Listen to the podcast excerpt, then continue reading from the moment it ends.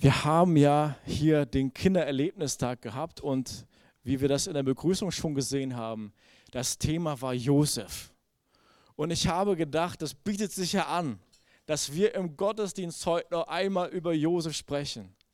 Aber das ist ja immer so, man hat nur eine halbe Stunde Zeit. Die Geschichte ist komplex, die Geschichte ist lang. Es gibt so viel zu lernen, es gibt so viel zu entdecken in der Geschichte von Josef. Und ich habe gedacht, ich hole für uns heute mal ein paar Punkte raus aus dieser Geschichte, die wir auch von Josef lernen können, die wir mitnehmen können auf, aus Josef, wo wir was dran sehen können, was in unserem Leben hilfreich ist, was in unserem Leben auch so ist.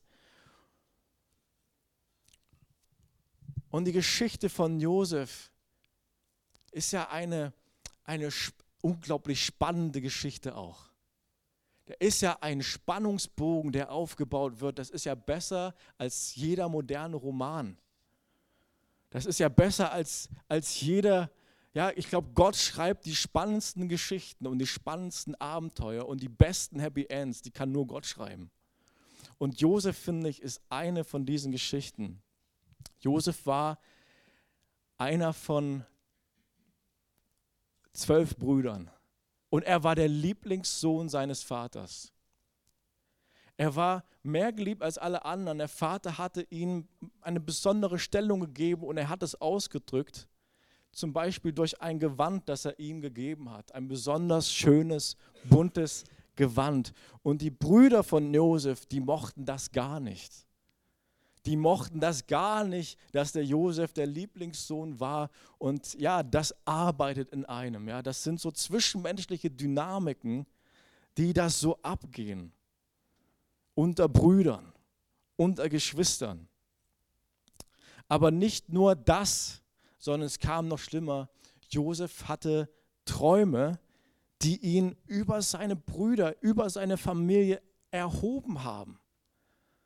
Ja, er hat gesehen, dass dort elf Gaben waren, äh, Getreidegaben, die sich vor ihm verneigt haben. Als Bild für seine Brüder, die sich vor ihm beugen müssen, die sich vor ihm verneigen. Er hat einen Traum gehabt, wo Sterne sich um ihn versammelt haben, elf, und sich vor ihm verbeugt haben. Dazu Sonne und Mond. Für seine Eltern ein Sinnbild auch. Und er hat diesen Traum mal einfach so frei vor sich her erzählt, seiner ganzen Familie. Und man kann sich vorstellen, dass diese angefressenen Brüder, dass die mit dieser Dynamik, die dann nochmal oben drauf kam durch die Träume, dass da richtig etwas in ihnen abging. Und sie haben einen Hass gegen Josef entwickelt. Und das ist so dass die Botschaft, die Gott manchmal über unser Leben bringt, alles verändert, Situationen verändert. Zum Positiven, denn Josef war erhoben, ja. Da war eindeutig die Gunst Gottes auf seinem Leben, aber da kam auch ein Widerstand aus seinem Umfeld. Da kamen Schwierigkeiten in seinem Umfeld hinein. Und auch wir haben eine Botschaft von Gott bekommen. Johannes 17, Vers 14, da steht, ich habe ihnen deine Botschaft weitergegeben, sagt Jesus. Er betet dieses Gebet zu seinem Vater, es ist ein Gebet für seine Jünger. Und er, er betet zum Vater, ich habe ihnen deine Botschaft weitergegeben, nun hasst sie die Welt, weil sie nicht mehr zu ihr gehören, so wie auch ich kein Teil von ihr bin. Ich bitte dich nicht darum, sie aus der Welt wegzunehmen, aber ich bitte dich, sie vor dem Bösen zu bewahren. Eine Botschaft von Jesus, die in unser Leben kommt. Auch sie kann Umstände nach sich ziehen, weil Jesus hier in diesem Gebet erklärt, dass wir gehasst werden, weil wir zu Jesus gehören, weil Jesus ruft uns heraus aus der Welt. Jesus ruft uns heraus aus der Sünde. Jesus ruft uns raus aus der Hand des Teufels. Er ruft uns raus, er ruft uns in sein Reich. Er ruft uns in seine Freiheit. Er hat den Preis für uns am Kreuz bezahlt. Dieser Schuldschein ist bezahlt. Wir gehören jetzt Jesus. Wir gehören nicht mehr zu diesem System dieser Welt, wo der Teufel versucht, alles kaputt zu machen, Menschen zu zerstören, sondern er, Jesus ruft uns dort raus, er stellt uns an einen sicheren Ort und seine Gunst ist auf unserem Leben. Wir sind mit ihm in einem Bund. Die Bibel sagt, dass die Fülle an himmlischen Segnungen auf seiner Gemeinde ruht, weil wir von Jesus gerettet sind, rausgerufen sind. Jetzt gehören wir ihm. Und das ist etwas, was der Teufel nicht will.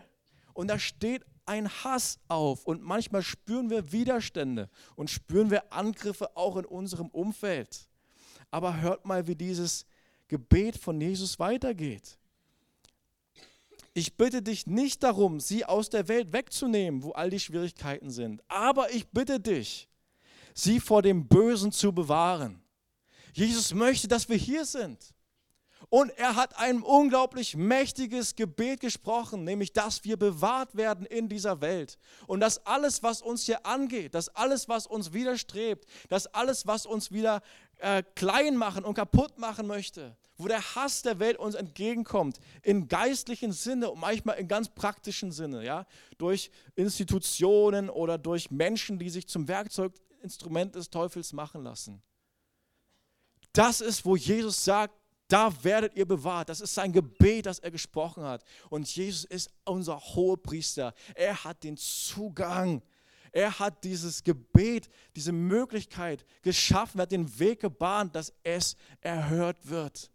Lasst uns heute ein Vertrauen darauf haben, dass dieses Gebet von Jesus eine geistliche Freisetzung ist über unserem Leben. Jesus betet für uns. Und das soll uns ermutigen. Weil wenn es keine Hoffnung gäbe, hätte Jesus doch nicht gebetet, sondern weil er weiß, dass dieses Gebet erhört wird und dass der Vater im Himmel siegreich sein wird, dass alle diese Pläne, die er hat mit seiner Gemeinde, dass sie zustande kommen, dass all das Werk, das Jesus ausführt, dass es vollendet wird. Deswegen betet Jesus. Und das soll unser Glaube sein, das soll unsere Hoffnung sein, das soll unsere Ermutigung sein. Ist das gut? Das ist gut. So kommt es also dazu, in der Geschichte von Josef geht es weiter. Die Jünger schüren, äh, die, die, die Brüder, sie schüren ihren Hass. Und sie fassen den Plan, Josef zu ergreifen. Sie schnappen ihn und werfen ihn in einen Brunnen. Eigentlich mit dem Gedanken, der soll da sterben.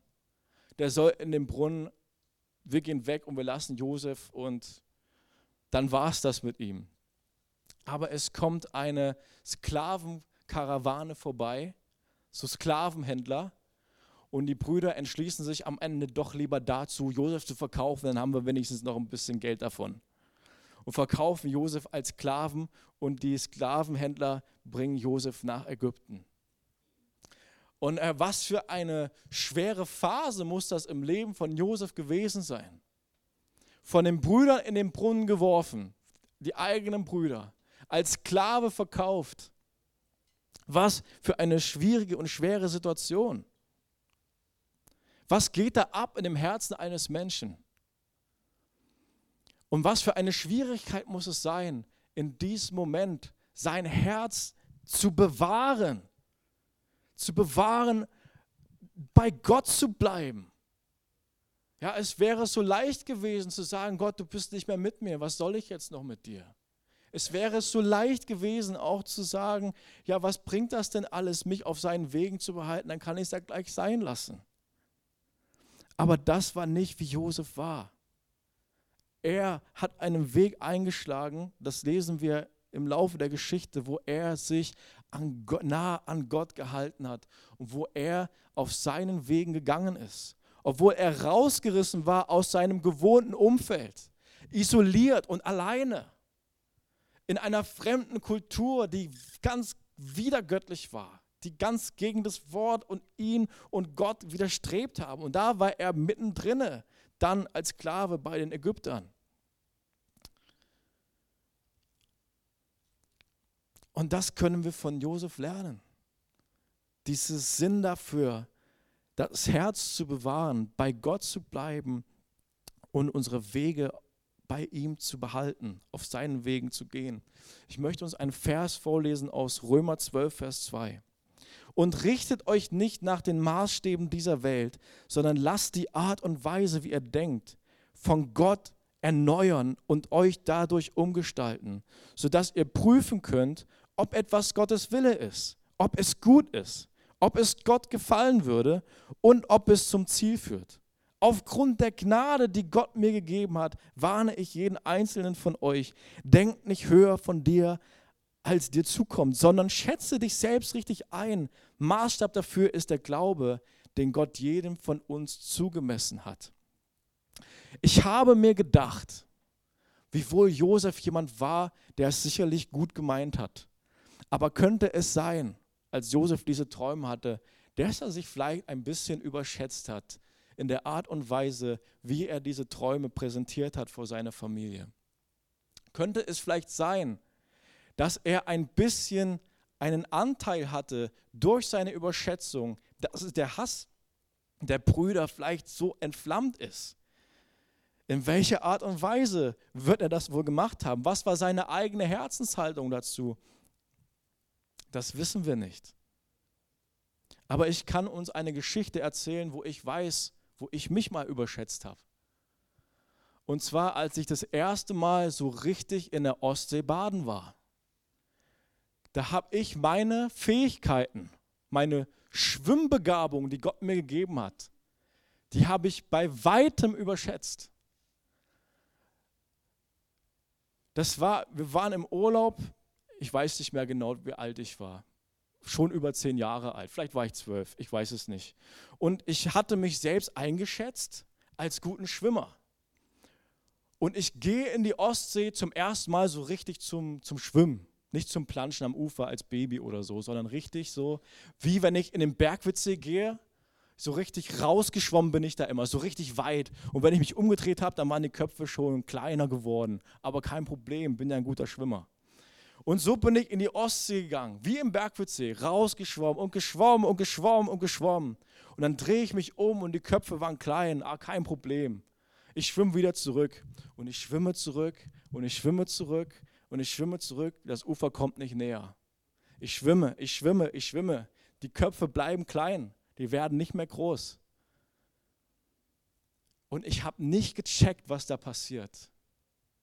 Ich habe nicht gecheckt, dass die Strömung, die ab einer gewissen Weite vom Ufer nach draußen zieht, dass die mich schon erfasst hatte.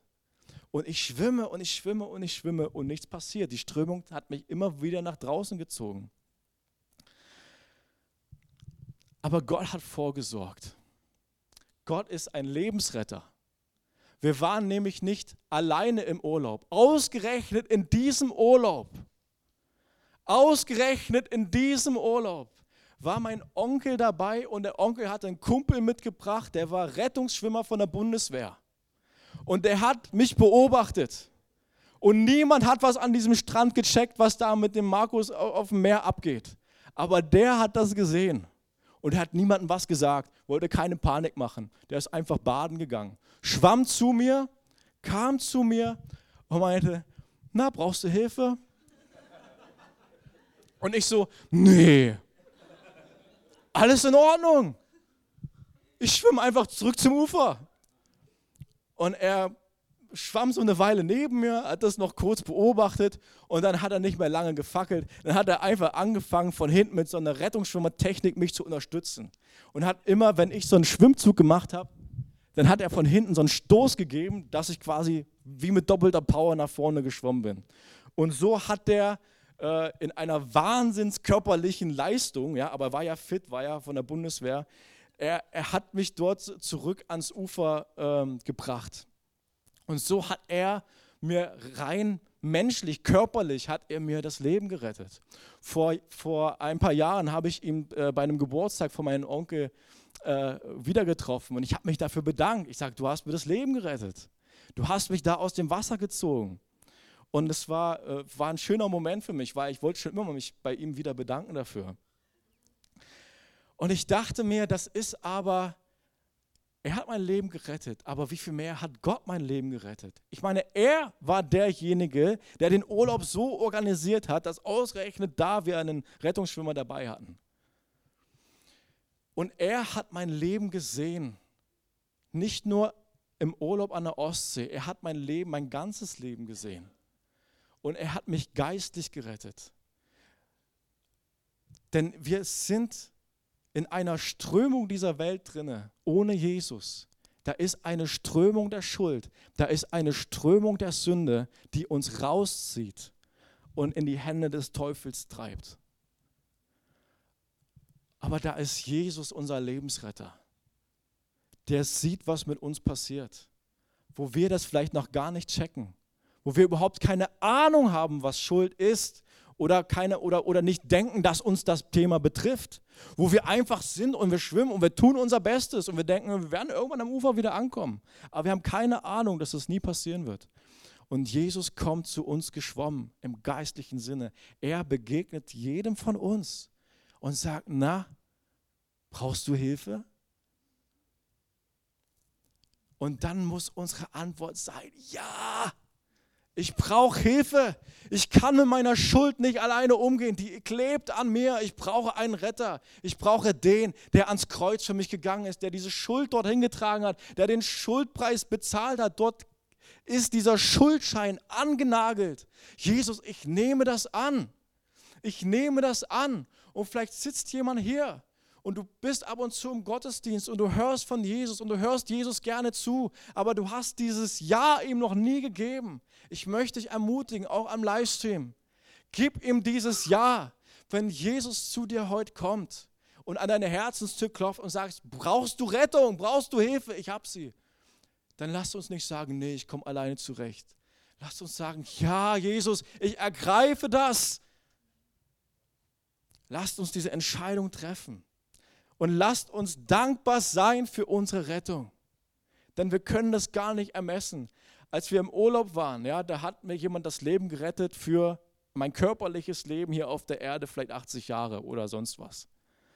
Aber als Jesus zu mir kam und ich seine Rettung annehmen durfte, die vom Kreuz kommt, hat er mir das Leben gerettet für die Ewigkeit. Und deswegen bin ich unendlich dankbar, muss ich unendlich dankbar sein hört meine Dankbarkeit nicht irgendwo auf, sondern möchte ich, dass mein Herz weit ist und voll und jeden Tag voller Dankbarkeit für seine Rettung. Er ist unser Lebensretter. So, er sieht unser Leben. Er bewahrt unser Leben. So, er hat auch Josefs Leben bewahrt. Er war eigentlich in diesem Brunnen, um zu sterben. Gott hat das Blatt noch einmal gewendet. Gott hat seine, sein Leben bewahrt. Die Konsequenz, die ich damals als Jugendlicher aus diesem Schwimmerlebnis gezogen habe, war, ich werde nie wieder so weit im Meer rausschwimmen, dass mich da eine Strömung erfasst. Ich werde irgendwo in Ufernähe bleiben mit einem gesunden Sicherheitsabstand. Aber ich werde diese Grenze nicht ausreizen, wo die Strömung anfängt. Ich möchte nie wieder so blauäugig sein. Ich möchte nie wieder so unüberlegt sein und einfach rausschwimmen. Und für mich ist die Frage, in meinem geistlichen Leben, habe ich diese gleiche Konsequenz geistlich gezogen? Ziehe ich eine rote Linie vor Sünde und Schuld? Ist das etwas, wovon ich fernbleiben möchte? Ist das etwas, womit ich nichts zu tun haben möchte, weil es zerstört, weil es schlecht ist, weil es Jesus widerstrebt? Habe ich dort eine Distanz aufgebaut? Möchte ich mich von dort fernhalten? Das ist die logische Konsequenz, die aus der Rettung von Jesus folgt, dass wir nicht mehr mit Sünde spielen. Und das ist etwas, das Josef konnte. Er konnte diese Grenze ziehen. Lasst uns diese Geschichte mal lesen. In 1. Moses Kapitel 39, Vers 6. Es ist jetzt mit Josef in der Geschichte schon so weit gekommen. Er war also als Sklavenhändler in Ägypten, äh, als Sklave in Ägypten angekommen. Dort hat ihn ein mächtiger Mann äh, aus dem Haus des Pharao als Sklave gekauft und in sein Haus, über sein Haus, über Aufgaben verteilt, weil Josef alles gelungen ist. Und wir, wir lesen das mal, was dann passiert ist, in 1. Mose 39, 6. Und er, dieser Potiphar, dieser mächtige Mann, er überließ alles, was er hatte, der Hand Josefs und kümmerte sich bei ihm um gar nichts, außer um das Brot, das er aß. Josef aber war schön von Gestalt und schön von Aussehen. Und es geschah nach diesen Dingen, da warf die Frau seines Herrn ihre Augen auf Josef und sagte, liege bei mir. Er aber weigerte sich und sagte zu der Frau seines Herrn, siehe, mein Herr kümmert sich um nichts bei mir im Haus. Und alles, was er besitzt, hat er in meine Hand gegeben. Er selbst ist in diesem Haus nicht größer als ich und er hat mir gar nichts vorenthalten als nur dich, weil du seine Frau bist. Wie sollte ich dieses große Unrecht tun und gegen Gott sündigen? Und es geschah. Obwohl sie Tag für Tag auf Josef einredete, hörte er nicht auf sie, bei ihr zu liegen, mit ihr zusammen zu sein. Da geschah es an einem solchen Tag, dass er ins Haus kam, um sein Geschäft zu besorgen, als gerade kein Mensch von den Leuten des Hauses dort im Haus war. Da ergriff sie ihn bei seinem Gewand und sagte, liege bei mir. Er aber ließ sein Gewand in ihrer Hand, floh und lief hinaus, und es geschah, als sie sah, dass er sein Gewand in ihrer Hand gelassen hatte und hinausgeflohen war, da rief sie die Leute ihres Hauses und sagte, seht, er hat uns einen hebräischen Mann hergebracht, Mutwillen mit uns zu treiben. Er ist zu mir gekommen, um bei mir zu liegen, aber ich habe mit lauter Stimme gerufen. Es geschah, als er es hörte, dass ich meine Stimme erhob und rief, da ließ er sein Gewand neben mir und floh und lief hinaus.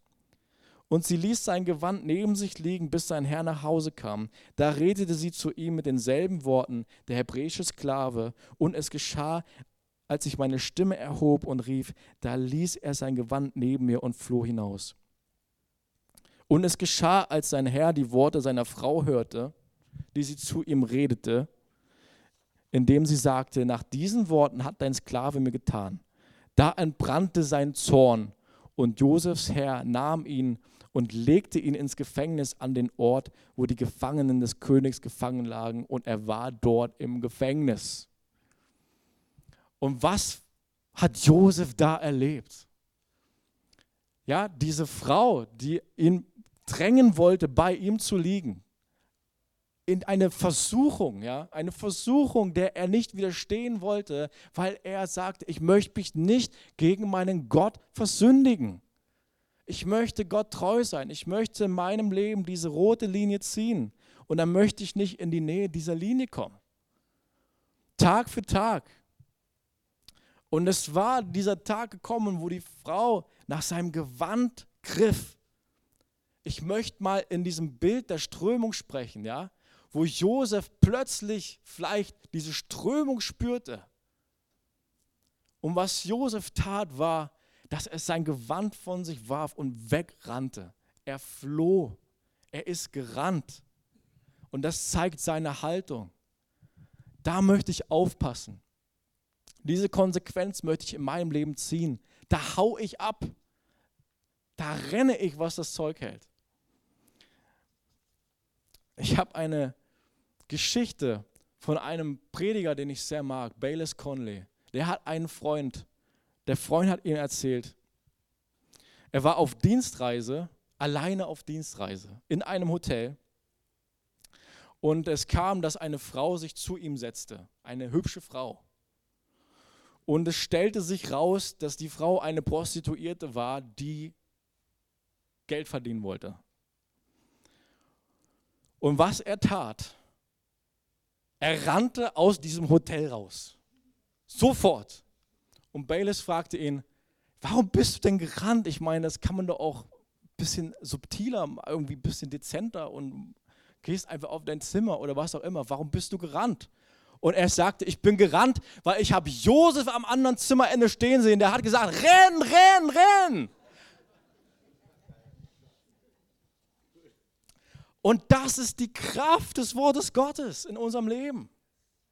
Wenn wir uns mit dem Wort Gottes füllen, wenn wir voll sind mit seinem Wort, dann ist sein Wort präsent in unserem Alltag. Und der Heilige Geist arbeitet mit diesem Wort und er, er bringt uns dieses Wort präsent genau dann, wenn es dran ist, genau dann, wenn es notwendig ist. Und es führt aus das Wort Gottes, wofür Gott es gesendet hat. Da ist Kraft in dem Wort. Es ist ein lebendiges Wort. Und mit diesem lebendigen Wort, da sind Sachen möglich, das mit anderen Buchstaben, Worten ist nicht möglich. Aber Gottes Wort ist ein lebendiges Wort.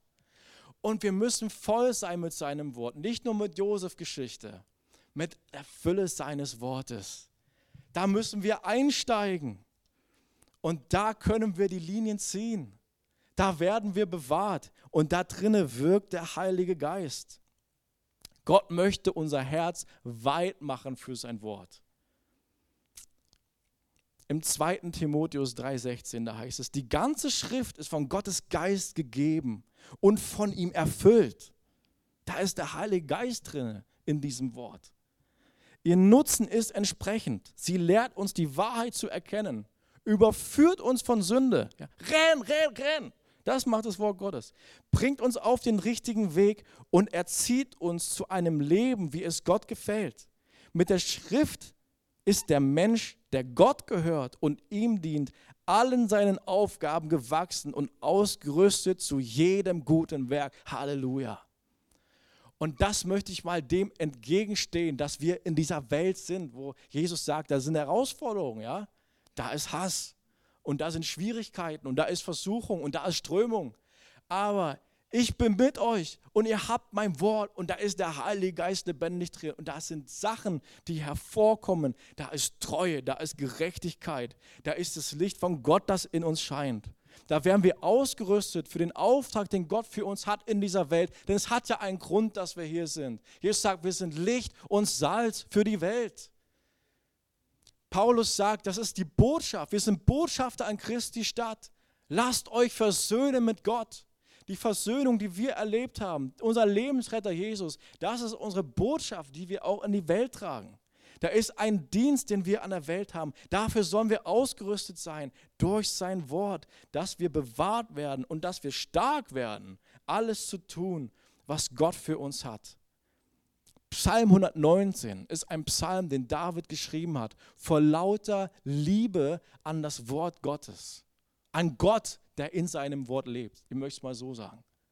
Und er hat diesen Psalm geschrieben. Da geht es nur darum, an das Wort zu denken, über das Wort nachzudenken, das Wort zu wählen, das Wort zu ergreifen. Der längste Psalm. Und ich möchte uns einen Vers daraus vorlesen. Es lohnt sich, über diesen Psalm nachzudenken und zu lesen. Immer wieder ein paar Verse. Psalm 119, Vers 30. Den Weg der Treue habe ich erwählt. Ich habe vor mich gestellt deine Bestimmungen. Ich halte an deinen Zeugnissen fest, Herr. Lass mich nicht beschämt werden. Den Weg deiner Gebote werde ich laufen, denn du machst mir das Herz weit.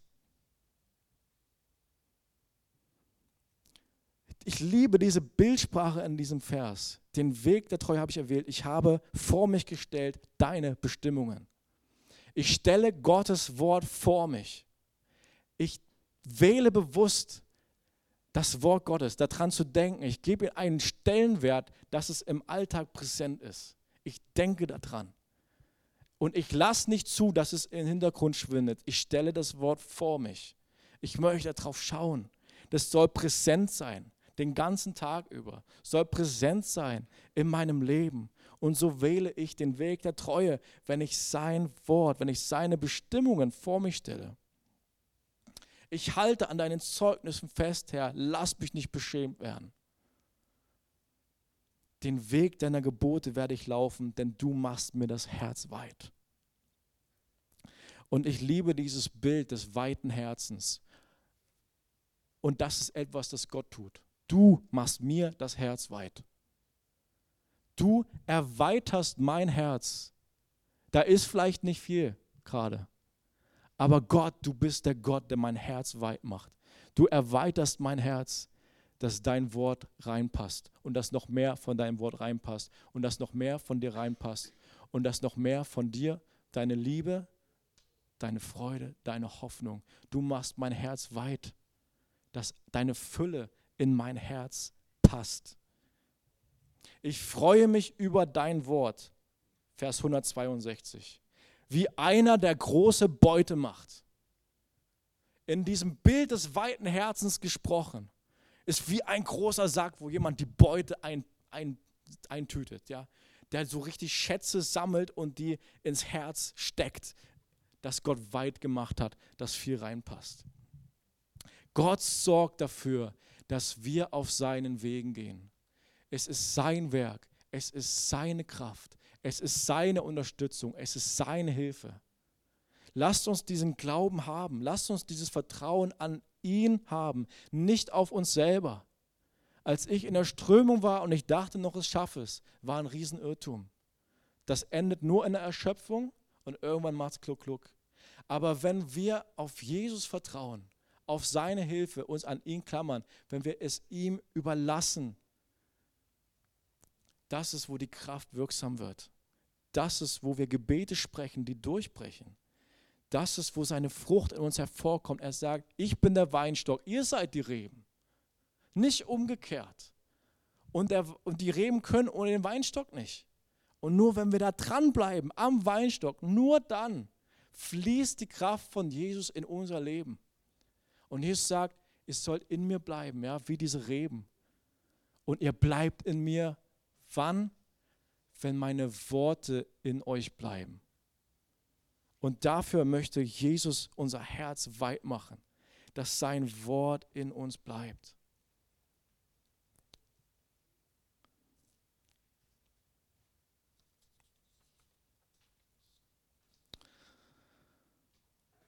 Und Jesus hat so wundervolle Pläne und Gedanken über unserem Leben. Er möchte uns dafür stärken. Er möchte uns dafür ausrüsten.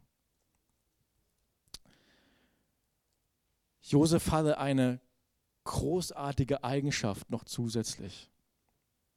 Diese Eigenschaft nennt die Bibel Gottesfurcht.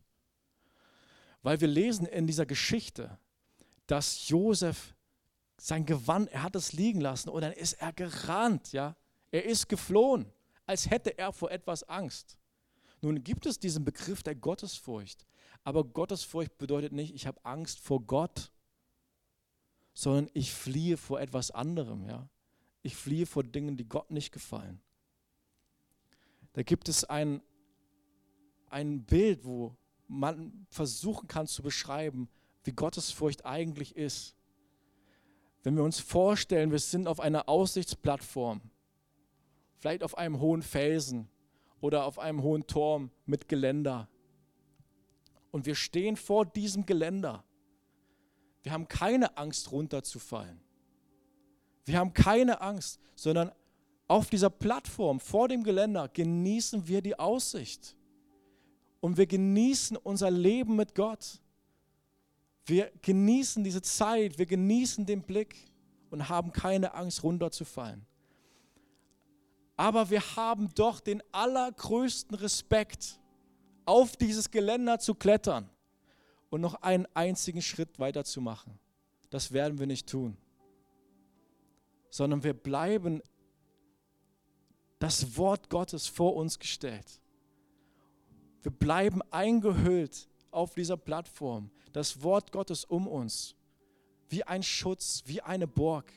Und dort genießen wir das Leben mit Gott. In seinem Schutzbereich, in seiner Fülle atmen wir durch, spüren wir die Freiheit, spüren wir seine Hilfe. Und alles von ihm ist da. Da ist Gnade, da ist Vergebung. Auch wo man mal fällt, auch wo man mal eine Grenze überschreitet wo wir doch im Herzen bei Gott bleiben sollen. Gott sieht das Herz und sagt, da ist meine Gnade und auch da ist mein Wort ein Schutz für dich. Da ist Vergebung da. Da ist Freimütigkeit, mit der wir vor den Thron Gottes kommen sollen, trotz mancher Fehler, die wir machen. Aber wo wir uns an ihm halten, da ist er so sehr für uns. Da ist er unser Lebensretter. Da sieht er Dinge, die wir nicht checken, wie als ich da rausgeschwommen bin. Da kommt er einfach. Da kommt er einfach zu uns geschwommen. Da greift er uns. Da zieht er uns wieder raus. Lasst uns diesen Glauben haben an seine Hilfe, an seine Rettung in unserem Leben. Gottes Furcht heißt nicht Angst haben, dass alles krachen geht. Gottes Furcht heißt, das Leben mit Gott in seinen Grenzen zu genießen und Respekt zu haben, über diese Grenzen zu steigen.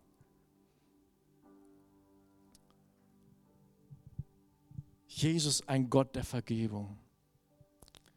Und Josef, die Geschichte von Josef ist auch eine Geschichte der Vergebung.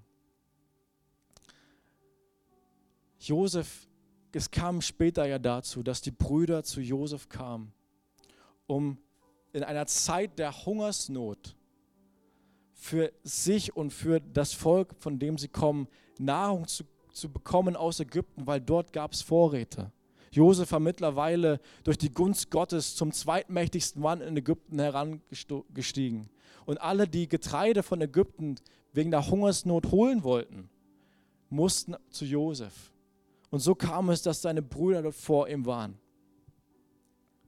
So kam es, dass er sie dort vor sich sah und dass er wieder eine Entscheidung in seinem Herzen treffen musste, auf dem Wegen Gottes zu bleiben oder Grenzen zu überschreiten. Und Josef entschied sich, auf dem Wegen Gottes zu bleiben. Er entschied sich für Vergebung. Er entschied sich für Gnade, seinen Brüdern zu vergeben, sie zu versorgen, die ganze Familie in Sicherheit zu holen, trotz dem, was die Brüder Josef angetan hatten.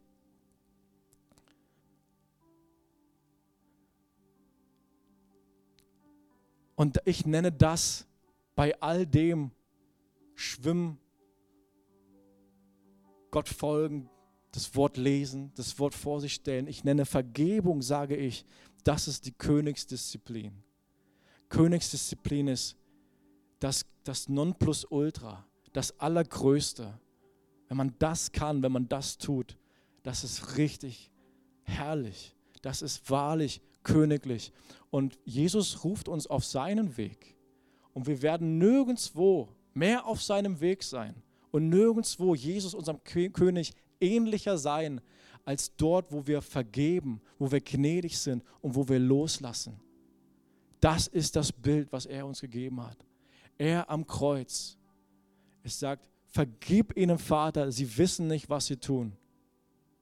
Er ist der Gott der Vergebung. Er ist der Gott der Gnade.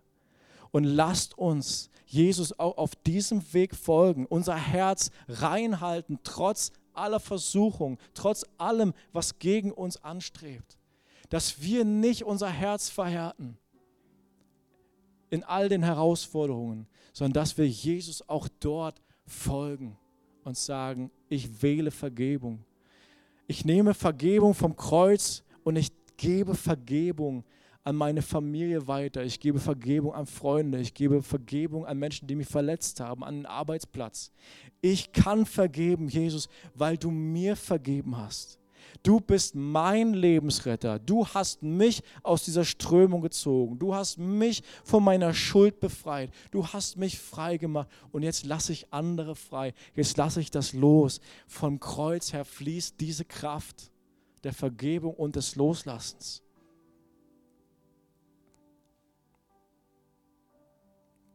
Paulus sagt, vergebt euch gegenseitig, weil Gott auch euch durch Christus vergeben hat. Das ist die Königsdisziplin. Gott sagt, Irren ist menschlich. Vergib ihnen, denn sie wissen nicht, was sie tun. Aber Vergebung ist etwas, was durch Gott kommt. Vergebung ist göttlich. Ja, ihr kennt den Spruch. Irren ist menschlich, kein biblischer Spruch, aber trotzdem wahr.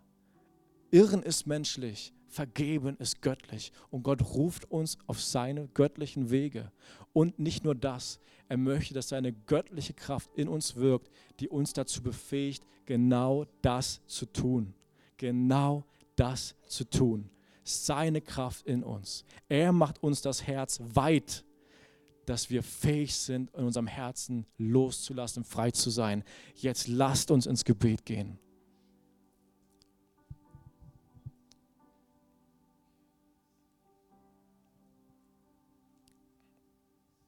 Jesus, wir danken dir. Herr, wir danken dir. Du bist unser Lebensretter.